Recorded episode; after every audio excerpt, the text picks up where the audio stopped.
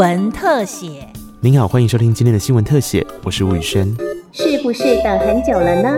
我们要开始喽！走过十七个年头，北部流行音乐中心终于在今年八月二十七号正式开幕。由音乐精灵黄韵玲担任首任的北流董事长，资深音乐人彭继康出任执行长。本集的新闻特写，就让我们带您走进北流，感受这一部被誉为启动台湾流行音乐引擎的场馆魅力。我说台北市，你们在哪边？顽童难得再次合体演出，这是北流八月二十二号所举行的首场压力测试场。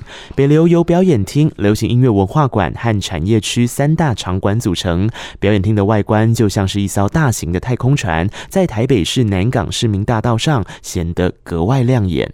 二零零四年，新时代建设提出国际艺术及流行音乐中心。二零零六年，北高两大流行音乐场馆经行政院正式拍板。二零零八年确定坐落南港。二零一三年正式开工动土，到今年开幕。总统蔡英文指出，北流是中央出资、地方经营、共同合作的典范。在很多人的努力之下，我们终于一起见证了亚洲第一座由国家出资兴建的流行音乐中心。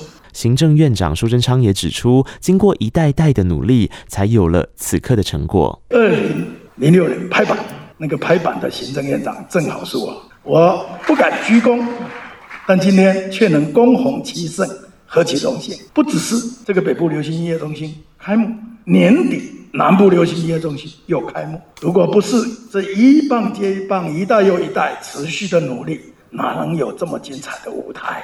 北流最大的表演厅，除了有符合专业演出需求的高规格设备，可以容纳六千人左右的场馆，补齐了台湾一直缺乏的中型表演场域。黄韵玲表示，北流的存在能够提供新生代歌手更多机会。能够有这样的一个流行音乐中心，其实是很难得的。呃，因为我想，这个所有的歌手都不是。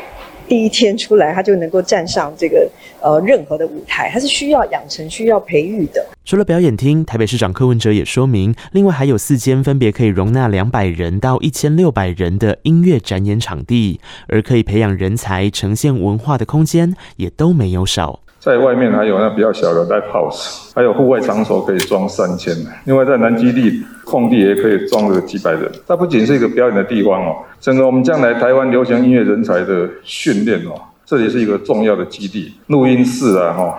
排练场我们都有设计，另外每个流行音乐文化馆呢，是要把整个台湾的流行音乐的历史会在这里呈现。过往台北小巨蛋曾有张惠妹开唱三天三夜太嗨，引发争议的情形，柯文哲自信的说：“阿妹来北流唱歌没问题，来这里不是只有唱三天三夜，可以唱那个三十天三十夜，这个就请执行长再去邀他好了。”北流的 logo 由听者熟悉的音乐播放器按钮组成，不止主持优秀，同时也是音乐人的黄子佼说：“这其实暗藏着密码。比如说，有一个暂停键，就是那两杠；有一个播放键，就是那个三角形；有一个录音键，就是那个圆形。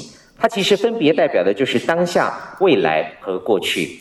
这也彰显了北部流行音乐中心的愿景：迈向未来，当下永恒，累积传承。”设计背后有密码，北流的落成同样也有玄机，那就是一位位俗称黑衣人的工作人员。当我们在台上表演的时候，除了看到台下满满的观众，周边有许许多多隐藏在幕后的朋友，包括推动北流诞生的朋友。蔡英文也说：“谢谢新建者，用每一砖每一瓦盖起台湾流行音乐的未来。”我要特别谢谢所有投入新建的工程以及筹备工程工作的伙伴。这栋建筑物从无。到有，从没有声音到可以开口唱歌，你们一定最有感触，也最有成就感。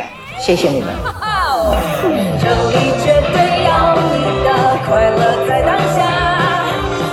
它最大的意义呢，是为我们的流行音乐产业带来一部最新、最现代化、最科技化的一部引擎。